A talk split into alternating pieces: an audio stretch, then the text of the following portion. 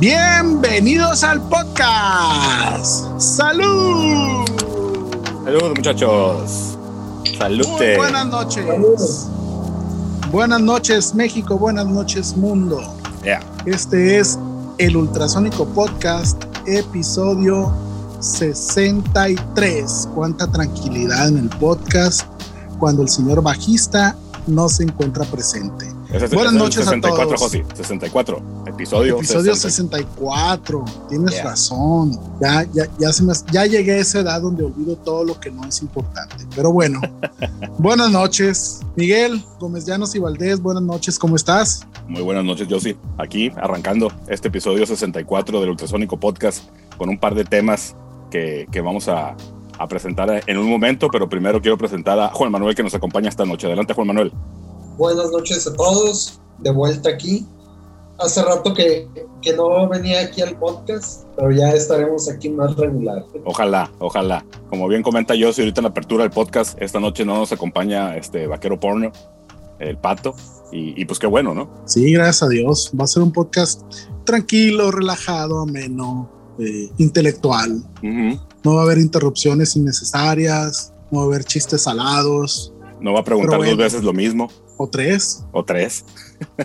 Pero bueno, se nota que lo extrañamos. Sí, claro. Mi querido, mi querido Pato, donde estés, un fuerte abrazo. Es pura guasa, es pura guasa. Se le estima al Pato y obviamente es parte fundamental, como todos en este podcast, cada quien juega su rol y sí se nota cuando alguien falta, pero pues eh, el show tiene que continuar. Así es. ¿De qué vamos a platicar ahora? Vamos a aventarnos un comercial, fíjate, porque hacemos mal en no hacerlo, en no apoyar los emprendimientos de nuestros amigos, de nuestros colegas, en este caso con mayor razón porque es un emprendimiento de nuestro amigo Juan Manuel, integrante de, del emporio de ultrasónico INC, que por ahí el año pasado, ahorita vamos a platicar de eso, pues empezó con un negocio propio de esto, a lo que él le sabe muy bien, que es equipo musical e instrumentos, ¿no? Es la ah. venta. Yes o sea que no puso la sex shop. Eh, ah, no. ese, era, ese era otro proyecto. Ok, oh, perdón, me equivoqué. A ver, Juan Manuel, platícanos un poquito de este emprendimiento, este proyecto que en lo personal has iniciado con Music House. Pues, tal, tal cual como lo mencionas, Music House lo comencé a, a mediados del año pasado, cuando estábamos, creo que en lo más duro de, de esta pandemia, que, que, aquí seguimos. Sí es. Eh, había quedado sin trabajo. Eh, estaba trabajando en una tienda de instrumentos algo conocida aquí en Culiacán. Y pues cierra sus puertas y pues me quedé, ya es momento de, de volver al emprendimiento, no es el primer negocio que emprendo ahí, entonces puede, hay que seguirle con, con algo nuevo. Sale Juan. Oye, ¿y por qué le pusieron eh, Music House? Platícanos. Fíjate que ahí estábamos pensando nombres, a ver qué se nos ocurría. Y la, idea original era, bueno, en, español a las tiendas de instrumentos se les conoce como casas de música, que en inglés... Así es. No existe una forma de, traducirlo correctamente. Pues en inglés son music stores y, y hasta ahí. Entonces pues está house music, que es el, el tipo de música. Ajá, la música electrónica. Electrónica. Entonces, este, ahí tratando de, de, buscarle juego con eso, algo en inglés, pues lo volteé y quedó Music House. Que después, este, ya, ya que quedó el nombre, eh, lo que pienso es que quedó bastante bien porque el negocio está en un local junto a mi casa. Yeah, ahí agarra, agarra forma ahí que la casa de la música totalmente, no solo Correcto. por instrumento. Oye Juan, y arrancaste este negocio, te asociaste con alguien, ¿no? Este negocio eh, fue un trabajo en conjunto con, con una socia que tengo. ¿Cómo se llama? Xochitl. A Xochitl, mandarle un saludo a Xochitl. Hay que mandarle un saludo a Xochitl. Un saludo a Xochitl aquí del podcast que esperemos que, que lo empiece a escuchar más seguido. Yeah. Y Oye. este es la gerente de la, de la tienda donde, donde estaban cuando cierra sus puertas la, tienda, todos los empleados nos quedamos sin trabajo y entre ella y yo fue que decidimos emprender. Sale. Oye, ¿cuánto se tardaron en, poner el negocio en marcha? Así desde el día uno que decidieron hacerlo hasta que abrieron la puerta. Tres semanas. Eso. Ese dato es, importante. Eh, y en plena pandemia. Sí, fue, mayor mérito ahí.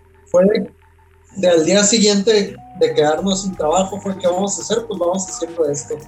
Ya estamos en el medio, conocemos a la gente, conocemos a los proveedores y tenemos el finiquito, entonces vamos a darle.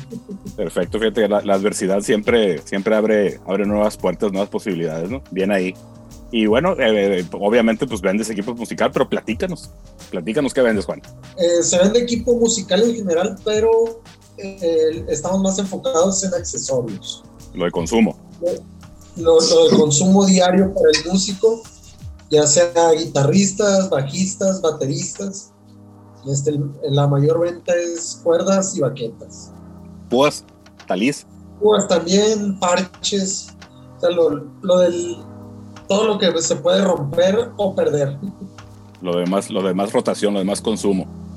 Sí. Perfectamente. Eh, también empezamos este, a vender guitarras, la, la, clásica guitarra de paracho para, para estudiante. Ukuleles. Eh, tenemos bastante esas y eh, ya hemos llegado a meter electroacústicas y guitarras de 12 cuerdas. Sí, sí, sí. Por ahí se ve en tu publicidad. Oye, ¿y qué marcas manejas? por ahí nos presumiste hace unas, unas cuantas semanas que, que, empezaste a distribuir marcas ya bien reconocidas, ¿no? Sí, mira, empezamos con marcas económicas que son para estudiantes o las que llevan para trabajar del diario aquí los grupos musicales, que es la marca Selene y Sonatina, hablando de guitarras electroacústicas, que pues aquí en, en Culiacán es lo que más se mueve, okay. norteño que, lo que pega más fuerte aquí. También este, ya estamos manejando marcas reconocidas a nivel mundial como es de Adario en, en lo que es cuerdas, Planet Waves que son accesorios, púas, limpiadores, afinadores, Big Fear en baquetas y Evans en parches. Entre otras marcas también, por ejemplo, están Hércules, y baterías Gretsch. Vale. Bien ahí, bien ahí. Oye, y. y vale, súper bien. ¿Y estás manejando sobre pedido? ¿Lo que no tengas lo puedes conseguir? ¿O, o cómo estás por ahí? La, la, la, mayoría de lo que es cosas grandes es sobre, sobre pedido. En la tienda lo que más van a encontrar es accesorio y, guitarras. Entonces todo lo que no encuentren físicamente puede ser sobre pedido nuevamente las baterías, también estamos trabajando Behringer, tanto sus accesorios como su línea de bocinas, mezcladoras, también la, la marca Turbo Sound que está al nivel de Yamaha, Bose, Órale. Eh, Serwin Vega. Interfaces de audio también tienes por ahí, ¿no? La, una, una muy básica de Behringer tienes. En eh, Behringer hemos estado manejando una básica, pero podemos conseguir todos los modelos también este, aprovechando el anuncio vamos a empezar a trabajar con Focusrite probablemente la próxima semana. Eso es algo que precisamente estuve viendo hoy. ¿Qué productos eh, de, de, Focusrite? ¿Qué productos? ¿Cómo? ¿Qué productos? Eh, todo. Órale. Todo. La, la, línea más vendida de, de Focusrite es la Scarlett.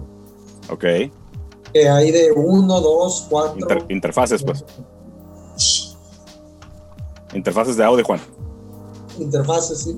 Perfectamente. Oye, Juan, y aparte de vender, pues esto de las cuerdas y los parches y las baquetas y todo esto de consumo habitual para el músico de cualquier nivel, desde los que se dedican a eso hasta, hasta, lo que, hasta los, los, los que lo hacemos por hobby y a nivel amateur, ¿qué otros servicios tienes ahí en Music House?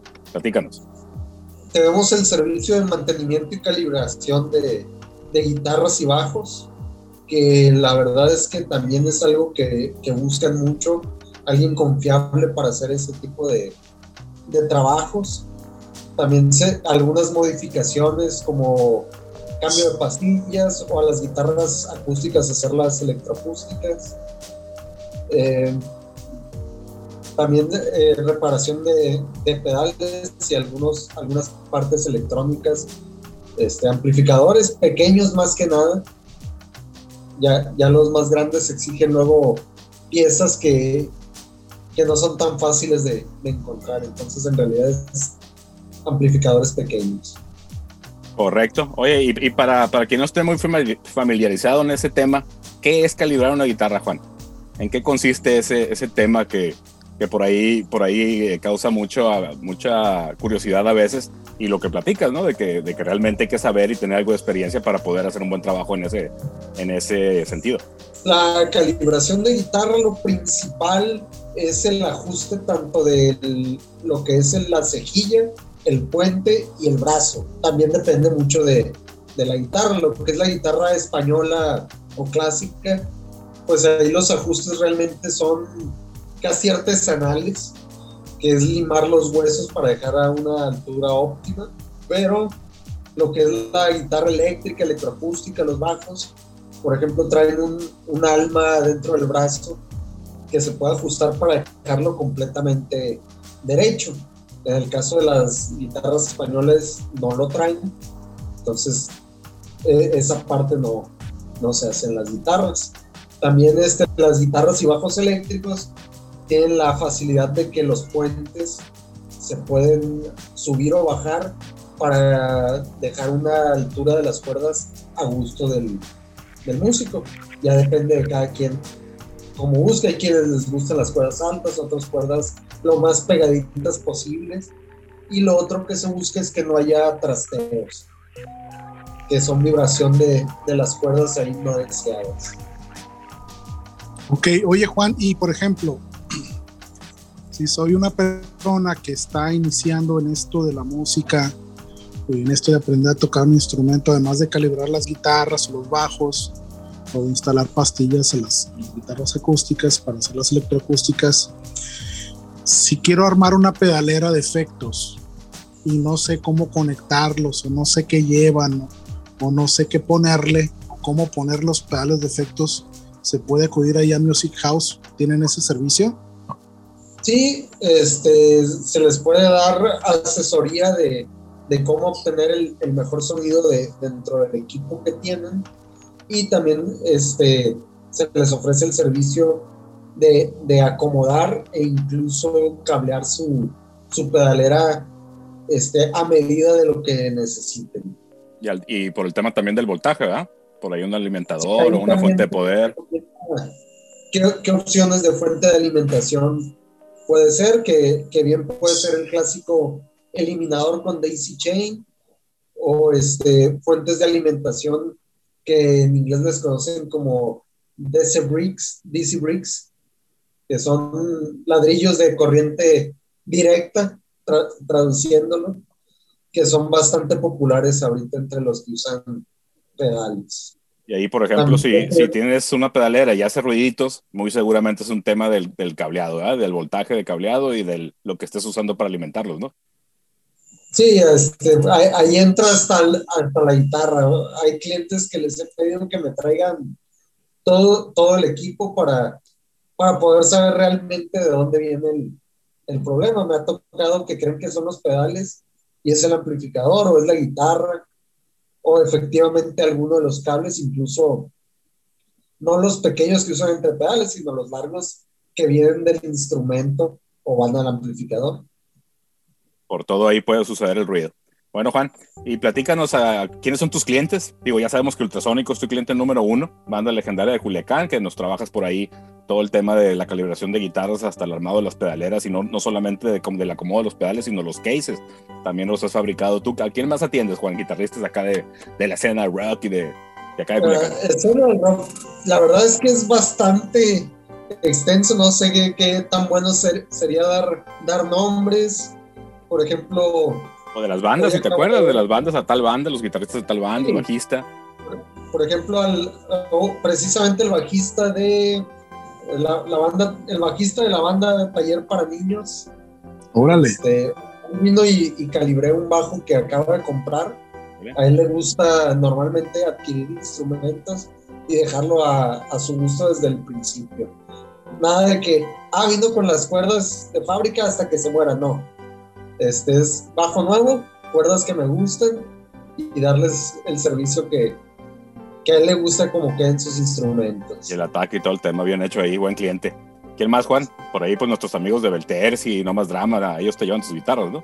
También, este, por ejemplo, Fernando Caranza me trae seguido sus guitarras. Este. incluso también mucho del, norteño está un músico que va en crecimiento, acaba de firmar con, Universal, Martín Márquez se llama. Tengo un, estudio de grabación por aquí cerca y van a hacer ese muchacho, también me traen el equipo que, que utilizan ahí del estudio. Sale. Chava Gallegos, por ahí también te llevó un bajo alguna vez, ¿no? También. Nuestro amigo Juan Ordóñez, creo que también por ahí te llevó una guitarra de él. También, de hecho, mucho amigo de, de Ultrasónico me, me cae aquí. De eso se trata, fíjate, siempre te recomendamos con gusto porque, pues, obviamente sabemos de, la calidad de tu trabajo, pues, por obvias razones, ¿no? Estuviera, estuviera eh, eh, muy padre ahí de que si no nos gustara cómo quedó, pues te tenemos enfrente cuando estamos tocando para reclamarte, ¿no? Y nunca ha pasado. ¿O cómo ves, yo sí? Pues yo sí le he reclamado, pero no me hace mucho caso. No, no es cierto. La verdad es un servicio que recomiendo ampliamente. Juan tiene con nosotros ya muchos años en la banda y pues como yo le digo en, broma, pues es el científico loco, no es el... Yo que soy neófito en todas estas cuestiones técnicas del, del gear y del equipo y de acomodar pedales y de moverle a los fierros, yo no batallo, yo voy con Juan, le digo, oye, está pasando esto, no me gusta o, quiero que la guitarra quede de esta forma y él hace su trabajo, yo no tengo ninguna queja, al contrario, mis guitarras están siempre listas para rockear, están bien atendidas eh, y pues con toda la confianza del mundo, ¿no? Totalmente. Y bueno, pues ya hablamos de eh, largo y tendido de Music House. Platícanos cuándo estás ubicado, platícanos eh, tus redes sociales y platícanos el teléfono, si es que tienes por teléfono, o cuál es la mejor forma de contactarte aparte de ir por ahí contigo. hay varias formas. Estamos en Nicolás Bravo, 1423 en la colonia Cañadas. Estamos a unos 300 metros del seguro de Cañadas o Waldos de Cañadas para que ubiquen el teléfono es 6677800829. Redes sociales estamos en Facebook como Music House o Instagram como Music House CLN. Vámonos. Excelente, excelente. Pues ahí tienen una, una opción eh, para, para, buscar ahí sus accesorios, ciertos equipos y, y, esa parte del mantenimiento, a mí se me hace importante resaltarlo porque no hay muchas opciones en Culiacán, hay otras, nosotros recomendamos a Juan por, por, por experiencia y por, por, por, ser clientes satisfechos de, de su trabajo. Y, y, eso fue Music House, ¿algo que quieran agregar? Pues nada, que lo visiten, que conozcan el servicio, que se acerquen con Juan, es un tipo, es un tipazo, muy accesible, eh, pueden platicarle todas sus penurias relativas a, a, a sus instrumentos y a su equipo y él hará todo lo, lo posible por atenderlos de la mejor manera. Yeah. Music House, Culiacán. Vámonos. Sale, hacemos una pequeña pausa y volvemos con el siguiente tema, señores. Pausa.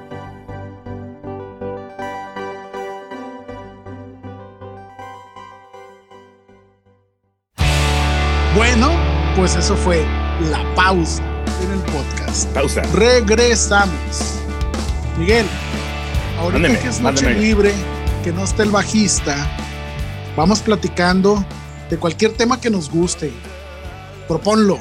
Fíjate que es curioso porque el, el tema que, que, ya habíamos platicado, que, vamos a platicar, ah, que habíamos platicado, que vamos a platicar en el episodio de hoy, lo propuso precisamente nuestro amigo vaquero porno, alias el Pato. Él fue el que dijo, ¿qué, qué les parece si platicamos? gusta hacer el mal. ¿Qué les parece si platicamos de este documental que, que hicieron por ahí en 2013 que se llama Sound City? Y todos dijimos, oh yeah, sí hay que platicar ese documental porque recuerdo que en su momento nos gustó mucho. ¿O como ven, señores? Es buena opción. Fíjate que sí, porque, porque creo que estos, esta propuesta del pato sale a raíz de que recién vio el, el, el nuevo documental o episodio, no sé qué sea, del, del Dave Grohl, el más reciente, y, y, como que no le gustó mucho. Entonces el parámetro pues sí está muy grande porque el documental de Sound City, que ya tiene algunos años, pues no tiene desperdicio, ¿no? Es, es, hay demasiada información ahí. Yo me acuerdo que cuando lo recomendaste y lo pude ver, me encantó, lo he visto varias veces y cada que me lo encuentro, lo vuelvo a ver. Así es. Esos, esos documentales que, que, que igual no te cansas de verlo, igual lo ves y lo dejas descansar un ratito y lo vuelves a ver y cada vez que lo ves le encuentras algo nuevo, ¿no? Como aquellas películas también muy interesantes que las puedes ver muchas veces en cuanto te las topas, ¿no? Eh, eh, Juan, ¿viste Sound City, Juan? Visto, revisto, vuelto a ver y yo creo que ya no tardo en volverlo a ver nuevamente. Pues la idea es que lo hubieras visto para este podcast, Juan. ¿Qué pasó ahí? No, pues me lo sé de memoria. Ah, muy bien ahí. Muy bien ahí. Pues vamos platicando. Bueno, lo que pasa también. Adelante. Lo que pasa también y que hay que explicarle al, auditorio es que esta banda de Foo Fighters es una banda que tiene la particularidad de que le gusta a todos los integrantes de la banda. Sin temor a equivocarme, puedo afirmarlo. Así a pesar de tener gustos muy variados entre nosotros, los Foo Fighters es un común denominador, ¿no? Así es. Y, Juan, pues con mayor razón, porque siendo Nirvana una de sus bandas muy, muy favoritas de todos los tiempos, pues con mayor razón, ¿verdad, Juan? Sí. Este, de hecho, yo creo que Foo Fighters en cierto momento llegó a superar ese, ese favoritismo. ok. Sí cambia un poquito el sabor, al sabor porque al ser una banda activa, como que siempre la nostalgia todavía te jala un poquito más a, esa banda que, ya no vas a escuchar nada nuevo, ¿no? Pero bueno, ese es otro tema. Arranquemos un poquito con algunos datos que tomé nota por acá. Como comentaba, el documental es del 2013, lo dirigió Dave Grohl y el guion es de Mark Monroe, ¿no? Que buscando por ahí, pues Mark Monroe es, eh, tiene participaciones en películas y en otros temas, pero no en documentales de rock. Pero pues cuando menos, en mi opinión, en esta película pues eh, hizo un muy buen trabajo con el guion, ¿no?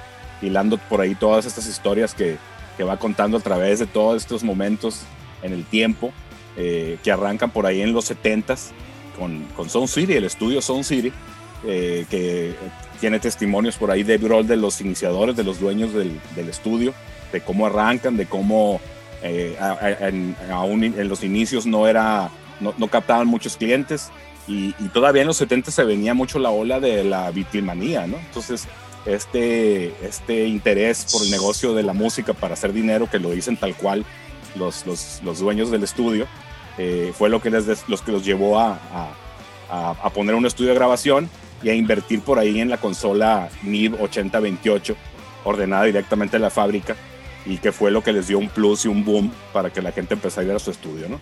¿Cómo ven? Así es, creo que este, este tema del, del del aspecto técnico, el estudio tiene dos, dos vertientes muy interesantes. La primera es eh, que el estudio estaba montado en un lugar donde podía hacer todo menos un estudio de grabación, ¿no? Y es en, el curiosamente, de California. Así es. En, un, pues era una especie de bodegón, bodega, no sé qué era, una instalación. una fábrica de amplificadores Vox que había en Estados Unidos. bueno, pues una fábrica. Transistores de la marca Vox. Era un galerón. Era un galerón, pues entonces no te explicas cómo alguien decide poner un estudio en una instalación con esas características, pero curiosamente muchos de los entrevistados del documental, músicos evidentemente y gente que se dedicaba a la producción, ingenieros de sonido y todo esto, coincidían en que algo pasaba en este estudio donde la batería quedaba muy bien registrada. Entonces decía alguien por ahí, eh, no me acuerdo quién, eh, que no se explicaban cómo lograban el, sonido, cómo podían lograr el sonido de, la grabación de una batería con tanta calidad y tanta claridad. Eh, en estas instalaciones que no eran propiamente las idóneas para, para registrar la grabación de música, ¿no? Y por otro lado, el otro aspecto era precisamente la consola NIB de la que nos platicaba Miguel hace unos momentos, diseñada por un genio que se llamó Rupert Neve. Así es. Un, señor ingeniero eh, que se dedicó después de la guerra, de la Segunda Guerra Mundial, era un señor ya mayor, cuando hicieron un documental, a, construir equipo de grabación y estas consolas, eh, resultaron ser unas obras de arte para registrar el sonido. Son consolas modulares, si mal no recuerdo, este, pero con una calidad muy, muy, muy alta. Entonces, esta combinación del, del, rollo rarísimo de la acústica privilegiada que tenían para grabar las baterías y la consola que les permitía registrar el sonido al carrete de la cinta donde se grababan las canciones, este, pues generaba ahí un, un, entorno mágico, ¿no? Eh, me acuerdo que en el documental muestran en, videos viejos y en fotografías numerosas las instalaciones y, pues la verdad era pues un cuchitril el, el, estudio, o sea, no te explicabas cómo la gente iba y grababa, obvio, pues era un estudio barato, pero el, el, sonido era, era impecable, ¿no? Había gente como, como Rick Rubin, que era un productor, que le gustaba el estudio y tiene buenas memorias, gente como Neil Young, gente como eh, Mike Fleetwood de Fleetwood Mac, que fue de los primeros clientes.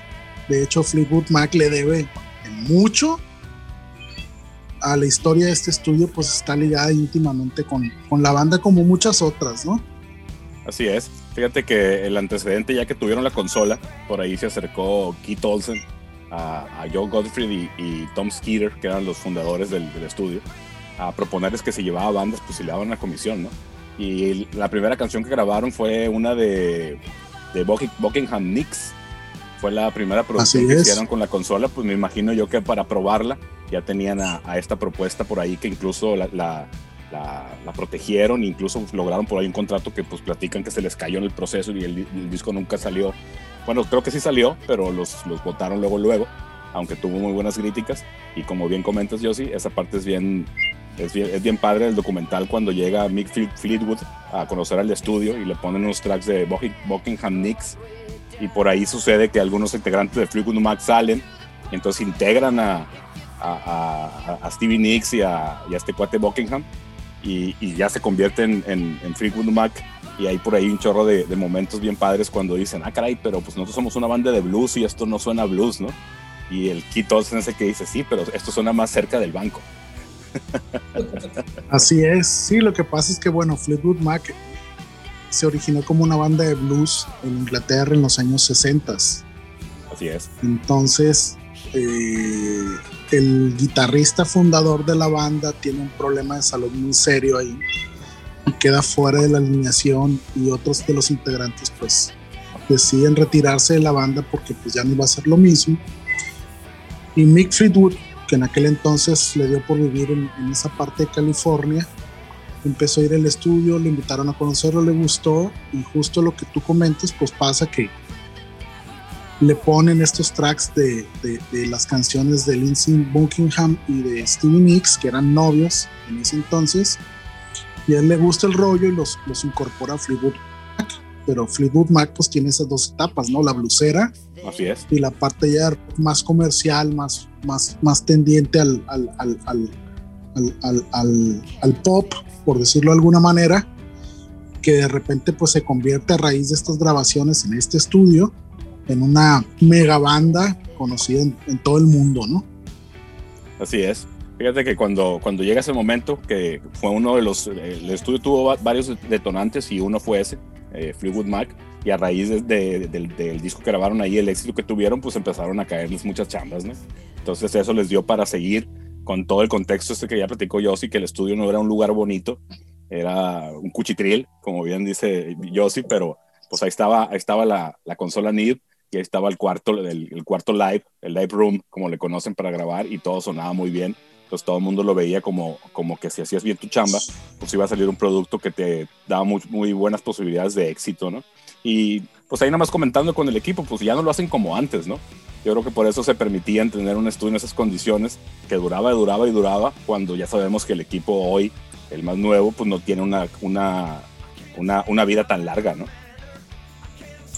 No, y otra de las premisas del documental que me gustó fue eh, el rollo de que en aquel entonces, pues la grabación de música era análoga, no digital, como después ocurrió, que también se registra ese momento en el documental. Pues era nada, pues la gente tenía que tocar y tocar bien, ¿no? Entonces tenías que chingarle mucho, tenías que conocer bien tu instrumento, conocer bien las canciones, ejecutarlas bien, porque no, no había forma de, de, enmascarar cosas como muchas veces pasa en los estudios de grabación y tampoco, que fue algo que me gustó, había la tónica en los músicos de esas épocas de dejar eh, muchos errores, ¿no? O sea, tienes que estar conforme con lo que tocabas y lo tocabas una y otra y otra y otra y otra vez hasta que salía y te gustaba lo que quedaba, ¿no? Una, una, un ejemplo de este tema, pues es Tom Perry, que tiene una participación bastante eh, prominente en el documental, bastante extensa y profunda en el sentido de que eh, después del, del, desconcierto provocado al llegar a este estudio, con las condiciones que tenía, se encantaron con, con el estudio por los resultados, ¿no? Claro. Juané, ¿querías decir algo? Juan, ¿ibas a comentar algo? volviendo a lo de la calidad del, del equipo. Rupert Nip, que, que, estuvo en el ejército, algo que se estuvo usando eh, mucho tiempo para decir qué tan bueno era el, el, equipo incluido en el ambiente musical, era que tenía un nivel este, militar.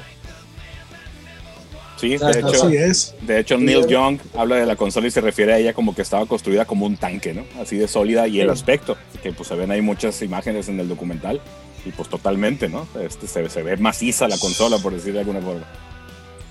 Sí, pues este es ese equipo diseñado para durar con el punto de que al final del, del documental sigue en uso y es la, la consola principal en el, en el estudio de, de, los Foo Fighters, el 606. Sí, ya te brincaste como 20 años de historia, pero bueno, vamos recuperando desde ahí. Fíjate que en ese inter entre, entre Fleetwood Mac y Tom Petty eh, estuvo por ahí eh, Rick Springfield, que lo acogieron en el estudio y por ahí le construyeron su carrera básicamente, ¿no? Desde, la actuación hasta que pues, tuvo por ahí su, su hit con Jessie's Girl, eh, que hay una bola de anécdotas bien padres ahí del estudio, como muy sanas esas historias, ¿no? No, no lo que estamos acostumbrados a conocer de bandas de rock donde todo es, es, diversión al extremo y decadencia, ¿no? Pues la, la diversión está tan al extremo que que en el momento de la grabación de la guitarra estaba el perro de, de Rick Springfield en el estudio. Y cuando el guitarrista de Pat Benatar está grabando la, la, canción, llega el perro y se le recarga el entrepierna. Esperando a ver si, si te equivocas, te muerdo. No, pero bueno, cuenta, cuenta Neil Geraldo, que es el nombre del guitarrista al que se refiere Juan, que el, eh, uno de los momentos de diversión de este perro de Rick Springfield era que le daban pelotas de básquetbol y con el hocico las ah. agarraba y las tronaba, ¿no? Entonces a la hora que está grabando la canción eh, de Jesus Girl de, Rick Springfield, el perro llega, se le acomoda la entrepierna y pues empieza a sudar la gota gorda y Neil Geraldo, esperando pues que no le, no le dé una mordida en las joyas, ¿no? Y curiosamente parece ser que esa fue la toma que quedó en el disco. Totalmente. Y fíjate, ya pues la, parte de Tom Perry, como platica yo, sí está bien padre, porque por ahí la, la, en, en, el desarrollo del documental pues aparece la canción de Refugee N cantidad de veces, porque platican los integrantes de los, de, los Heartbreakers, que la tocaron un chorro de veces, supongo que porque sabían que era, que era eh, probablemente su hit y pues tenía que quedar bien y los güeyes estaban grabando live, ¿no? Estaban todos grabando, grabando en vivo. Platican por ahí que pues la presión, como suele suceder cuando esto pasa, está en el baterista, porque pues si no queda la batería, pues no queda nada, ¿no? Por más, por más eh, bueno que sea, que sea la toma, ¿no? Entonces por ahí se desarrolla de esa forma el documental. No sé si se acuerdan cuando empieza. Esa parte nos la, me la brinqué, nos la brincamos. Que, es, que salen portadas de discos y salen personajes eh, platicando de toda la gente que desfiló por, por Sound City ahí sí brincándose tiempos y brincándose todo, ¿no? Sale por ahí, pues desde, desde Slayer hasta, hasta Jethro Tull, Este, eh, por ahí eh, no sale en el documental, lo, lo, mencionan, pero no sale porque no, no fue un disco oficial. Guns N' Roses grabó una sesión que se llama Sound City Sessions del Appetite for Destruction, que por ahí te la puedes encontrar en el YouTube. No es el disco que quedó, luego lo grabaron en otro, en otro estudio. Pero pues muchos nombres, muchos discos muy importantes se grabaron ahí y de ahí el prestigio del estudio, ¿no? Sí, Así es. Ha, grabado bastante gente ahí, incluido Metallica, según recuerdo, que, que, también creo que no tiene un disco propiamente grabado ahí, pero tuvieron sesiones e, en ese estudio también. Así es, y el documental se va desarrollando como en etapas, o sea, los highlights son, son los momentos con grupos importantes que le dieron este boom al estudio y agarraba como, como una montaña rusa, agarraba para arriba y luego se iba eh, eh, en picada hasta el siguiente gran disco, gran artista que grababa con ellos y se disparaba el, éxito y volvía a generar clientela para el estudio. Y llegamos de lleno a los 80 ¿no?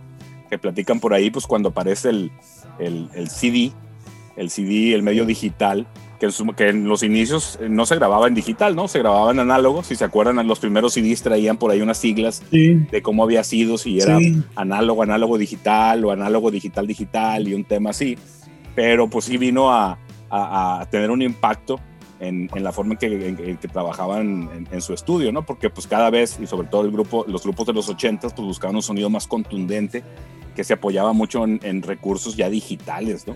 Ya no propiamente nada más en la ejecución y en el arte, que era poner un micrófono enfrente de una bocina y sacar un, un, gran sonido, ¿no? Pues ya había recursos de postproducción, ya había todo ese tema, y siendo un estudio eh, Sound City basado en cinta, análogo, pues por ahí le empezó a costar trabajo competir, ¿no? ¿Se acuerdan de esa parte?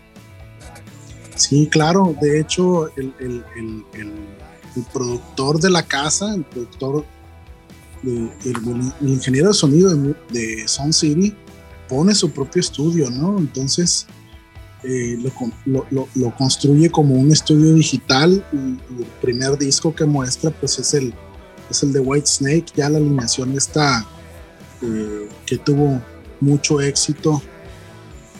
Eh, donde tocó Adrian Vanderberg y Steve Vai. No, fíjate, la primera, la primera alineación era Adrian Vanderberg, este, este Rudy Sarso, Campbell en la batería y no me acuerdo el otro guitarrista, Vivian Campbell. ellos. Steve Vai estuvo más ya pegado a los noventas. Entonces graban este disco y en formato completamente digital y el arribo del estudio digital le pega en la madre a los estudios de cinta, a los estudios análogos, ¿no? Yes. Pero no obstante esa caída, donde ellos batallan mucho para, para grabar a clientes nuevos, llega un momento en que las bandas poco a poco empiezan a generar material en formato análogo. Así es, hay un revival. Acuérdate, nada más ahí para, antes de brincarnos, acuérdate de, de, hacer mucha remembranza del sonido de cañón en la tarola, que era aquel sonido característico de muchos discos de los 80 que era pegar la tarola y se, oía una explosión, un, un, reverb tremendo, ¿no? Entonces por ahí igual las guitarras súper procesadas y todo ese tema. Y pues bueno, viene ya toda este, esta parte del cliché de las bandas de los 80 que los excesos no, no solamente eran en el estilo de vida, sino también en la producción y en el sonido y llegamos a la parte que iba llegando yo, sí, adelante. Sí, bueno, esa parte empieza con todo el, boom que se empieza a dar en, en, Los Ángeles, con todas estas bandas del denominado hair metal.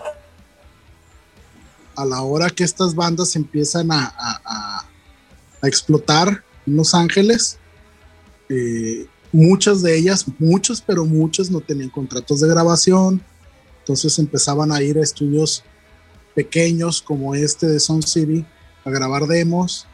Y ya que, empezaba, que empezaron a, a, ser firmados por las casas disqueras importantes, eh, se empieza a generar un desfile de bandas de hair metal de todo tipo, ¿no? Entre las que más me acuerdo ahorita, pues está la de Rat, que por ahí entrevistan al, al, al, al cantante, al Stephen Percy, y muchas otras, ¿no? Entonces, este boom les da un respiro, les da nueva vida a los integrantes del estudio Sun City. Eh, por ahí arreglan con lo poquito, con el poquito dinero que les quedaba, pintan el estudio y cambian algunas cosas. Y es cuando se empieza a dar este boom y empieza a ir mucha gente, ¿no? Gente incluso del calibre como Van Halen, que también tuvo sesiones ahí. Eh, gente como, como los mismos Guns N' Roses, ya más cercanos a los noventas, que también hicieron algunas sesiones. Y era un estudio que, que trabajó mucho, era un estudio que se utilizaba mucho y era un estudio que en un momento llegó a ser muy peleado por las bandas al grado de que muchos empezaron a grabar en las madrugadas, ¿no? Así Compraban Los, los, los, horarios nocturnos porque era más barato y en esa parte se menciona el, el, crecimiento que se fue dando entre el personal del mismo estudio, ¿no? De que empezabas de, del office boy, el que iba por las cocas y los pistos y, y, hacía el guacamole.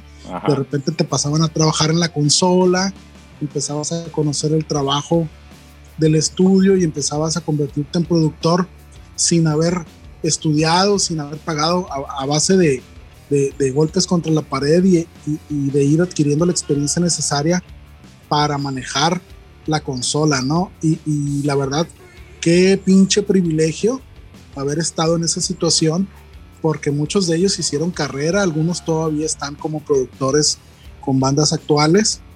Y, me llamó también mucho la atención que toda la gente que entrevistaron se expresó con muchísimo cariño de esa etapa de sus vidas, ¿no? Así es. Porque finalmente pues fue un, un, un lugar que le dio de comer a mucha gente, que formó a mucha gente y que abrió las puertas a mucha gente importante en el mundo de la música. Ya después empiezan a venir bandas ya de rock más duro, por ahí grabaron los, los, los, los de Kius, creo que Trent Reznor también hizo alguna estadía en el estudio, eh, gente de todo tipo, ¿no? Así es, fíjate que que pues en los 80s, pues sí, como bien dices, tuvieron algo de trabajo ahí con, con, con bandas de la época de los 80s, eh, cuando precisamente hicieron esta, este, eh, eh, esta descripción de cómo se empezó todo a convertir en digital y todo ese tema, y fue tan, digamos, abrumador y tan, tan, tan ya no queremos esto, que pues en los 90s por ahí llega Nirvana, y ellos para su primer disco buscaron un estudio análogo, precisamente para recuperar de alguna forma la forma en que trabajaban grupos que ellos admiraban de los 70s, donde lo digital todavía no existía. Y por ahí fueron a grabar el Nevermind y lo, lo grabaron en 16 días con Butch Big. Precisamente buscaron este estudio por ser un estudio análogo, ¿no? Entonces nadie sabía, nadie sabía, exacto, nadie sabía lo que iba a pasar con ese disco cuando, cuando llegaron estos tres güeyes a, a grabar a, a Sound City con Butch Big. Eh, y pues bueno, la historia ya la conocemos. ¿Qué quieres decir de eso, Juan? pues tal, cual este, graban el disco, ni ellos eh, se imaginaron la fama que iban a, lograr alcanzar, sobre todo cuando sale el sencillo de Smell Like Spirit. Este, Así es. Pero sí, era una época donde el estudio estaba decayendo un poco. Llega Nirvana y vuelve a, a crecer tanto el estudio como también pues Bolshevik, que empezó a ser muy buscado porque todos querían el sonido del Neverman. Así es. Fíjate que en el regreso este de, los, de los equipos clásicos, pues si te acuerdas en los 80s y hablando de nuestro, nuestro mero mole, que son los instrumentos, en los 80s no veías una Les Paul, digo, salvo, salvo Slash y algún otro por ahí, pero pues veías, veías puro guitarras Jackson y BC Rich y pedaleras, este, switcheras MIDI con racks y todo el tema, ¿no? Entonces, a raíz de todo este tema del regreso a, lo análogo, pues también fueron los instrumentos, ¿no? Todos estos grupos alternativos empezaron otra vez a rescatar las guitarras Fender, Gibson, equipo vintage, equipo de bulbos, pedales, ya no recurrir a toda esta, esta tecnología que explotó en los 80s y que pues de alguna forma pues ah, eh, no, no, no, no, fue de largo alcance, tuvo su momento de, vida muy corto, fue, como, como, como fueron los 80s, pues todo, todo era un exceso y yo creo que no, no a muchos les gustó ese sonido y pues se regresaron al sonido setentero, análogo puro de, de estos instrumentos y esta tecnología para grabar, ¿no? Bueno, fíjate que hablando de, de los grupos ahí de, de, que empezaron a usar guitarras vintage, también había otro porqué ahí escondido. Eran guitarras que, que, como no estaban de moda, nadie las quería, las encontraban en casas de empeño muy baratas. Órale Entonces era de que, ah, una Gibson Les Paul, 100 dólares. 58. sí, entonces nadie quería esas guitarras. No querían pedales, querían procesadores de efectos. Lo que pasó aquí en México, incluido Culiacán, nada más que a como estábamos en aquella época, casi 10 años de retraso, ¿no? Sí es. O sea, cuando el, el grunge estaba en lo, más fuerte, aquí en Culiacán por lo menos, todo el mundo estaba usando sus procesadores de efectos, ¿no? Claro, era, la tendencia y era, era mucho más barato conseguirte un procesador multiefectos ah, que traía todos los efectos que te conseguían todos pedalitos, ¿no? Sí, pero algo similar a lo que estaba pasando con el grunge, pues de que podían conseguir ese equipo de bulbos, guitarras vintage, pedales que ya no querían por usar los procesadores bastante económicos, pues aquí pasaba similar, pero con, los procesadores digitales e incluso con las guitarras picudas. Claro que sí. Fíjate que uno de los grupos que recuerdo que en los 80 grabó análogo eh, fue Tesla, que incluso en la funda de sus de, su primer disco sobre todo, que es el que más me gusta, el Mechanical Resonance, una cosa así, eh, decía, este trabajo está grabado en formato análogo. Si lo quieres apreciar como debe ser, súbela hasta su madre el volumen. Claro. Fíjate que un paréntesis saliéndome un poco mucho de tema, pero brevemente. He estado, me encontré por ahí por casualidad en YouTube una serie de canales y videos y ejercicios donde recuperan a bandas de los 80s, ¿no? Personajes que veíamos nosotros en el, MTV este, todos los días, todo el día, cuando, cuando empezó el canal y cuando este boom de las bandas de los 80s, ¿no? Y se me hace bien curioso porque siendo personajes de un chorro de bandas, todas van platicando su historia y llegan al momento de los 90 cuando salen Nirvana y todos mencionan a Nirvana como el momento en que su carrera se acaba. Entonces está bien, está bien sintomático, porque obviamente pues sale este cuate, ah caray, se me fue el nombre, el locutor de radio que tenía este programa en, en, en PH1. Eddie Trunk. Ok. Eddie Trunk. Sale Eddie Trunk y dice que realmente, eh, pues sí, dice, sí fue un cambio, un switch en el sonido, pero realmente no, no, no fue solo eso. Dice, la industria empezó a rechazar todo lo que era de los ochentas y todo el mundo quería bandas que sonaran como Nirvana y a los pocos este, meses todo el mundo quería bandas de Seattle que sonaran grunge, ¿no? Entonces pues ahí fue un switch, él, se, lo, se, lo, atribuye mucho al, a, la industria, a cómo manejaron la industria y también pues si se acuerdan cuando salieron las bandas alternativas, pues mucha gente sí se cansó del sonido de las bandas de los ochentas y sobre todo porque estos cuates que, de, los, los episodios de YouTube que les comento, todos empiezan a quejarse de que empezaron a sacar muchas bandas prefabricadas para que sonaran como las bandas más conocidas de los 80, ¿no? La que, ustedes quieran poner tenía cinco o seis símiles que los había creado la industria pues para comerse el mercado, ¿no? Entonces lo veían como una consecuencia, eh, culpa más de la industria de cómo lo manejaron que de las mismas bandas, pero bueno, eso, eso es historia, sigamos ahí de cuando llega Nirvana Son City y por ahí sale un testimonio del baterista de Rage Against the Machine que dicen nosotros grabamos nuestro disco ahí porque ahí se grabó Nirvana, ¿no? Tal cual. Sí, así es, fue un disco que explotó una antigua forma de hacer las cosas que resultó novedosa en el contexto de la época y que permitió a muchas bandas eh, buscar este sonido que había sido borrado, ¿no? A, fuerza de, procesar todo en, formato digital, empezó a resultar aburrido y el mercado se agotó porque eran bandas eh, que tenían una formulita, ¿no? hablando de bandas de rock, el hair metal era una fórmula, todos los discos eran muy parecidos. Eh, y, e incluso ahí es cuando empieza a agarrar un boom muy fuerte este rollo de los power ballads, que eran grupos super rockeros, acá machotes en la portada y, Así es.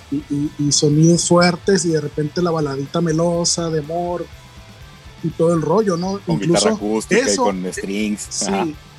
E, e, ese fue, yo creo que uno de los de los motivos por los cuales, por ejemplo, Metallica, una banda como Metallica, se tardó tanto tiempo en, grabar una balada, ¿no? Que fue la de Nothing Else Matters. Pero lo hicieron mucho tiempo después de todo este rollo, ¿no? Claro.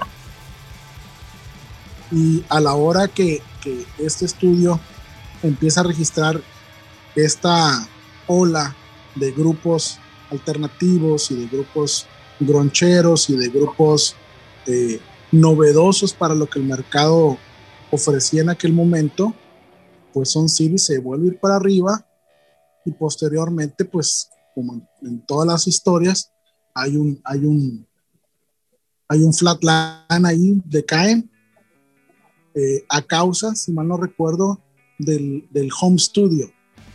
El home studio fue el que cerró. Del home studio y la, la llegada de Pro Tools.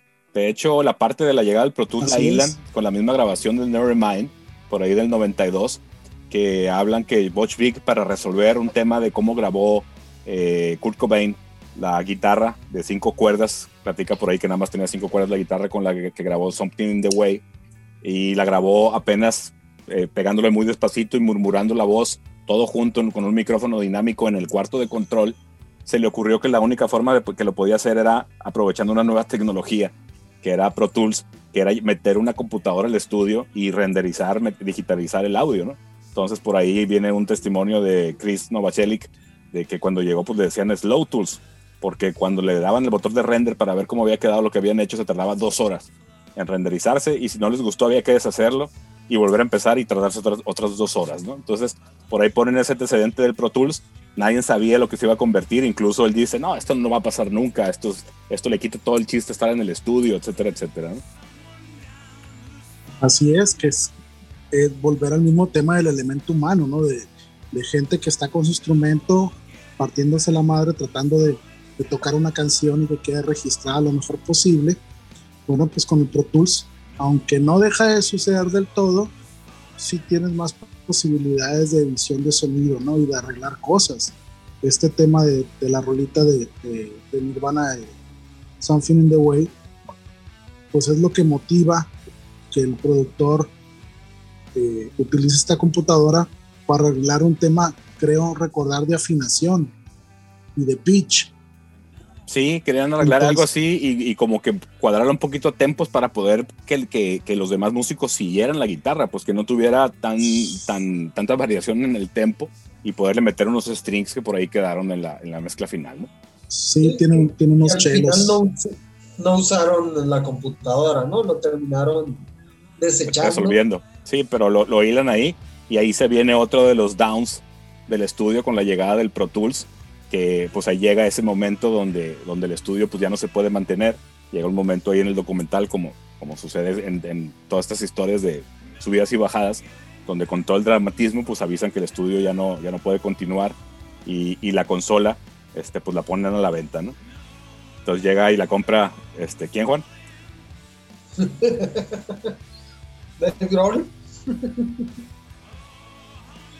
Pues, imagínate. Ya tenían, por cierto, no fue como que voy a comprar la consola y, hacer un estudio, ya tenían ese estudio. Y, era como que se enteró de eso y, vamos a hacer el, upgrade. Lo que pasa también es que es, un tema eh, de nostalgia, por supuesto, porque cuando Nirvana se presenta en, en Sun City a grabar el Nevermind, pues estaban muy jóvenes, ¿no? Dave Grohl debe haber tenido unos 23, 24 años cuando mucho. Y pues imagínate todos los recuerdos, ¿no? Eh, que se generan en, la grabación de un disco que te lanza la fama, un disco que le pega en la madre a la industria eh, y que plantea nuevas cosas, nuevas formas de hacer música, a la hora que él eh, transcurre su carrera, sucede la muerte de, Kurt Cobain, funda los Foo Fighters, empieza a agarrar fama con los Foo Fighters, a trabajar mucho con Foo Fighters, y se entera de que van a cerrar Sound City, pues él se acuerda de la consola, se acuerda del sonido, se acuerda de lo que vivió y evidentemente aprovecha la recta, aprovecha la oportunidad y dice, yo quiero ese equipo para mi estudio, porque lo que él más disfruta es grabar en análogo. Obvio, y sus estudios deben de tener pues, también la parte digital compartida, una partición ahí de cosas, pero el, grueso del, del, trabajo de los Foo Fighters se registra en forma análoga.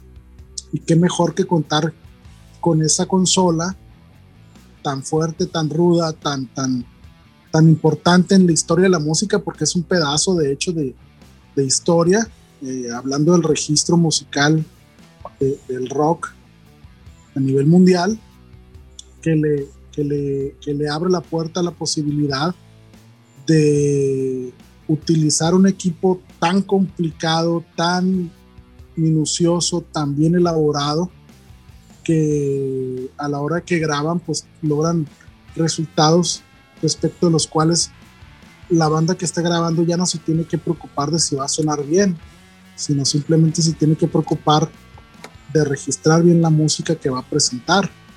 Y, la verdad, pues fue eh, muy eh, positivo que él decidiera comprarla, ¿no? Ahí en el documental viene la parte donde compra la consola, le dan la factura original que la conservaban ahí en el estudio eh, y realizan la labor de desmontar la consola para llevársela y pues es, es una parte triste, ¿no? Porque pues se cierra el estudio, se ve el equipo, queda un hueco.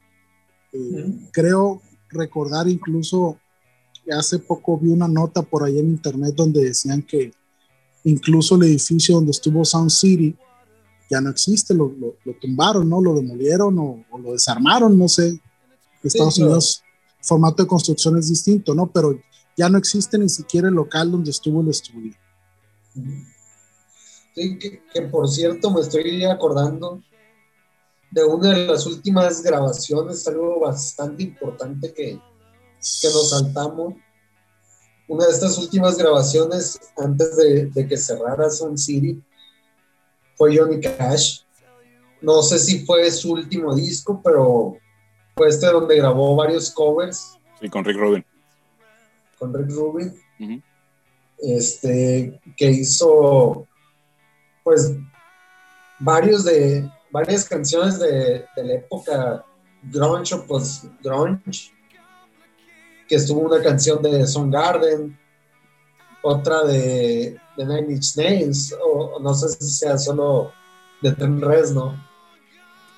Que incluso él creo que esa canción ya, ya no era de él, sino que ya era de Johnny Cash. Sí, es el tema de Heart, que es de Nine Inch, Nails. Y sí, pues a la hora que saca el tema Johnny Cash y genera el impacto que generó esta interpretación, el propio Trent Reznor reconoce que la canción dejó de ser suya cuando Johnny Cash la cantó, ¿no? O sea, era tan buena la versión que no desmerecía nada de, la versión original. Al contrario, le había dado un relieve muy, muy, muy profundo, muy distinto y evidentemente pues tenía que ser así porque además de ser Johnny Cash el que realiza la interpretación, es un Johnny Cash que ya va de salida incluso de la vida.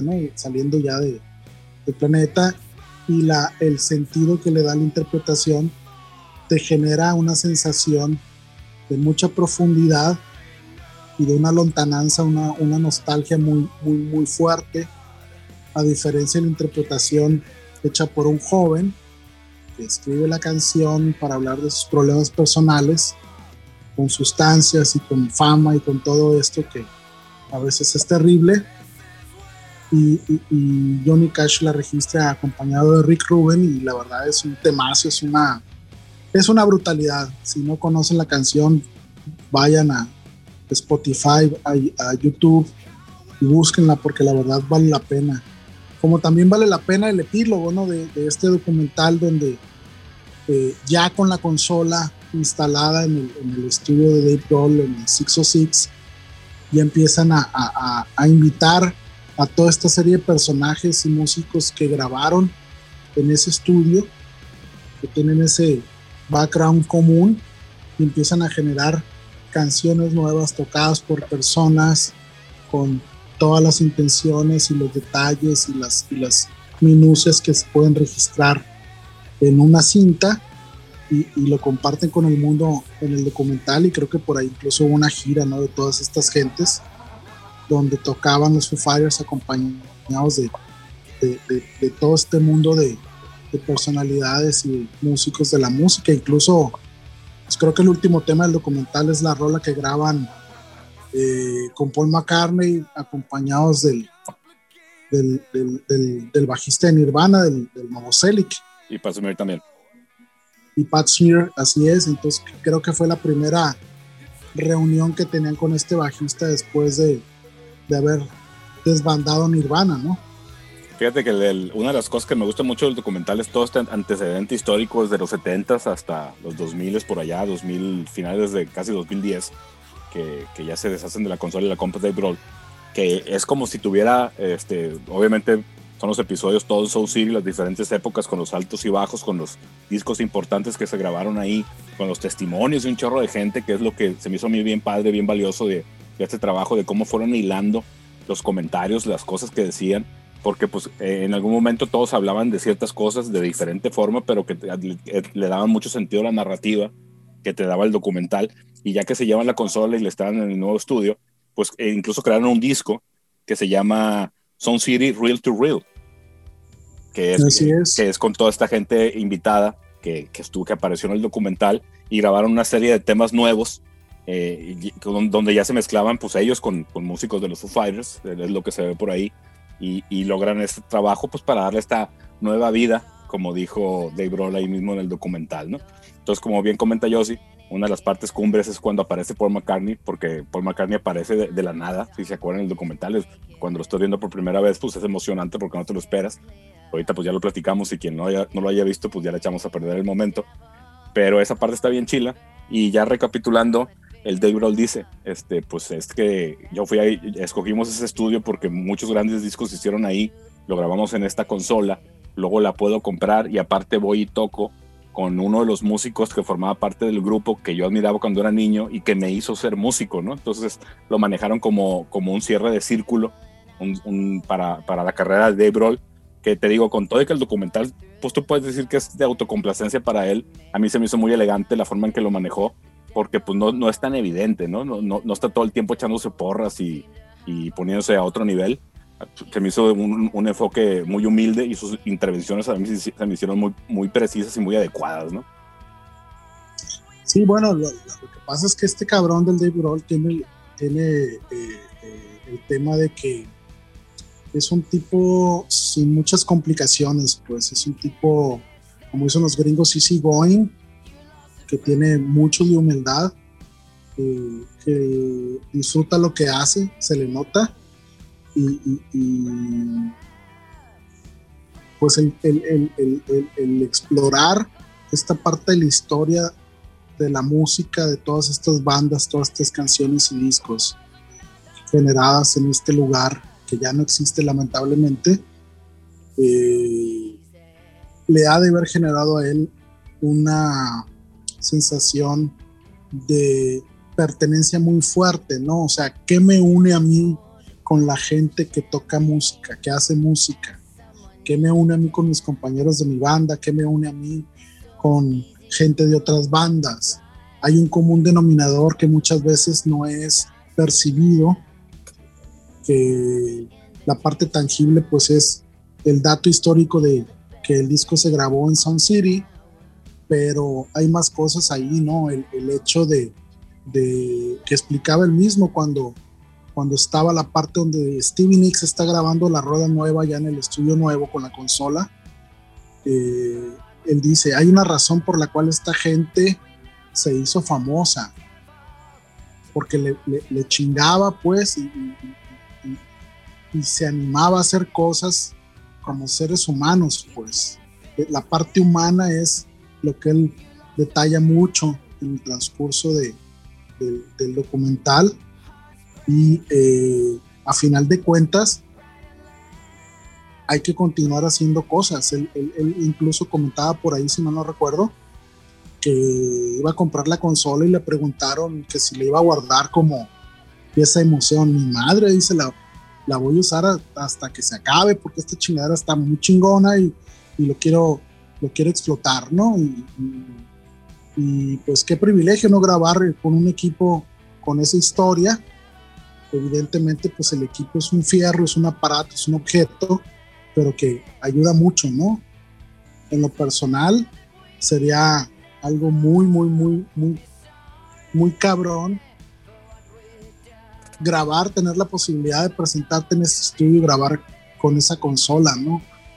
Claro, es que fíjate que, hay una cosa intangible ahí, pero yo creo que quienes, quienes eh, nos dedicamos a esto de la forma que sea, siempre hay un attach al instrumento, a cierta pieza de equipo que de alguna forma te ayudó a hacer algo que querías hacer, ¿no? Entonces, independientemente del costo, de lo que cueste en dinero, eh, el valor, pues déjame decirlo así, sentimental, el attach a un, objeto, a lo que generó ese objeto, al medio que se convirtió para que fluyera toda esta música que hasta la fecha se sigue escuchando, pues es bien especial, ¿no? Entonces te digo, es, es parece, así dicho en palabras, es complicado eh, sensibilizar esa parte, pero yo creo que el documental, verlo, disfrutarlo, lo logra con creces, ¿no? Así es. Es un material que vale mucho la pena. De nuevo, la recomendación para que quienes están escuchando este podcast, este episodio de este podcast, lo busquen. Si no lo han visto, créanme, no se van a decepcionar. Lo que les platicamos pues son highlights del material que puede observarse en, el, documento visual que se generó a partir de este estudio de esta consola, ¿no?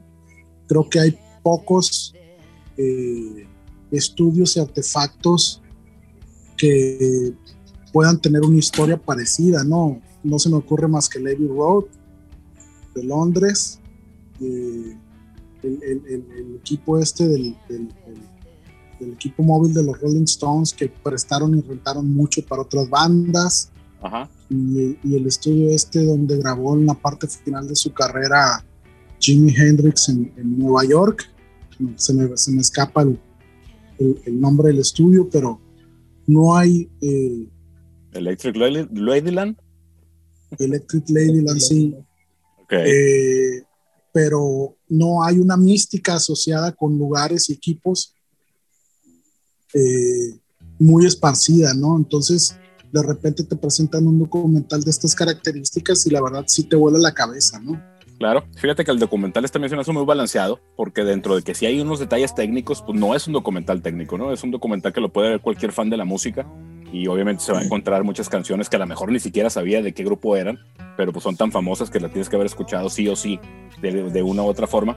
Y antes de irnos, déjame recuperar uno de los momentos que más me gusta a mí del documental, que habla precisamente de eso que dices, yo sí, del elemento humano de, de hacer la música juntos en un estudio con, con, una banda que pues es gente que son tus amigos, que sucede cuando, cuando, cuando aparecen en, en, en el documental que están grabando una canción que se llama If I Were Me que en el documental aparece nada más instrumental, tiene voz la canción, en el disco la pueden escuchar, pero aparece por ahí Jim Kettler, que es un baterista, que por ahí eh, antes en el documental apareció que están platicando cuando estaban creando esta caja de ritmos, la Lean, una, una caja de ritmos eh, digital, pero pues que tenía los sonidos de su batería, y él habla del, del feel, eh, y él, él, habla de que el feel es único en cada persona, ¿no? Que es, es como tu corazón late, ¿no? Entonces que dice, no cada no hay dos personas que el corazón les lata igual.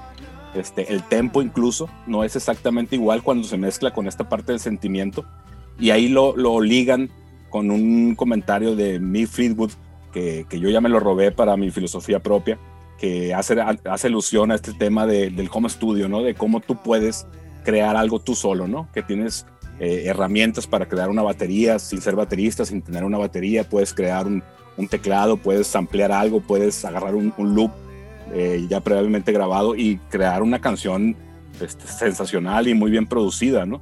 Pero dice, este, realmente sí, dice, lo puedes hacer tú solo, pero te aseguro, dice, que vas a ser un ser humano más feliz si lo haces con otros seres humanos, ¿no?